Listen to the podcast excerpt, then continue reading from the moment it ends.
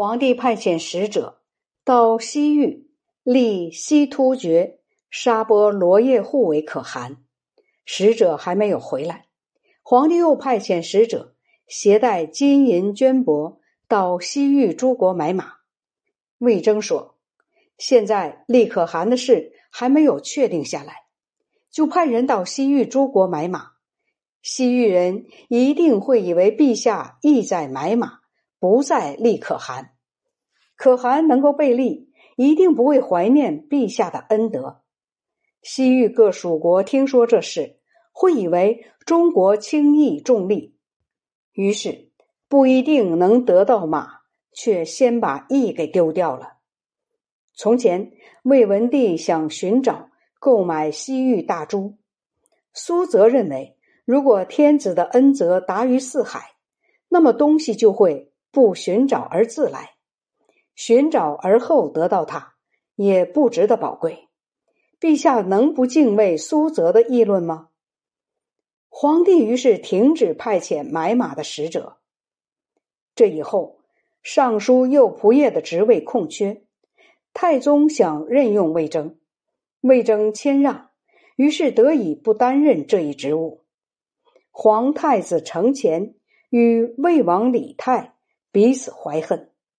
皇帝说：“当今朝臣忠直尊贵的，没有人能超过魏征。”我派他辅佐皇太子，统一天下人的希望，皇太子的翅膀也就结实了。于是任命魏征为太子太师。魏征因病推辞，太宗下诏回答说：“汉朝的太子以四号为辅佐，我现在依靠您也是这个道理。您虽然卧病，也能保全太子。”贞观十七年，魏征病重。魏征家的住宅原先没有正室，皇帝命令停建一座小殿，用小殿的材料为魏征修造正室，五天就修成。皇帝还赐给魏征白色褥子、不备。这样做是出于遵从魏征的爱好。太宗命令中郎将住在魏征的家中。有什么动静，立即上报。赐给魏征的药物膳食无从计算。宫中派出的送物使者相接于道。皇帝亲自到魏征家中问病，平退左右，单独和魏征谈了一整天才回宫。后来又与太子一起到魏征的住宅。魏征不能起床，把朝服盖在身上，拖着腰带。皇帝忧伤烦闷，用手抚摸魏征，流下了眼泪。问魏征有什么要求？魏征回答说：“寡妇不忧虑魏献之少，而忧虑宗周的危亡。”皇帝准备把衡山公主嫁给魏征的儿子舒玉。当时，公主也跟随皇帝到魏征的家中。皇帝对魏征说。您勉强看一下新娘子吧。魏征已说不出话，不能表示感谢。这一天晚上，皇帝梦见魏征还像平时一样。到了天亮，魏征便去世了。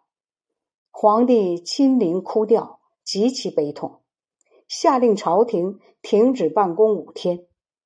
太子在西华堂哭祭魏征。天子命令朝廷内外官吏、朝集使都前去送葬，追赠魏征为司空、相州都督，定谥号为文贞。官府供给手持鱼宝班剑的仪仗队和鼓吹乐手共四十人，令他陪葬昭陵。将要下葬的时候，魏征的妻子裴氏推辞说。魏征平素节俭，现在让他按一品官的礼节安葬，所需仪仗器物极多，不符合魏征的心意。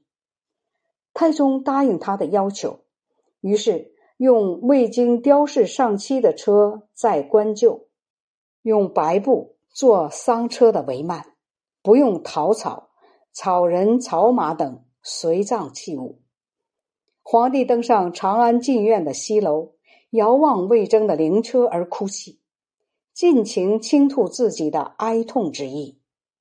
晋王奉天子之命，在道旁设石祭奠，皇帝亲自为魏征作碑文，并将它书写在石上，又赐给魏征家封户九百。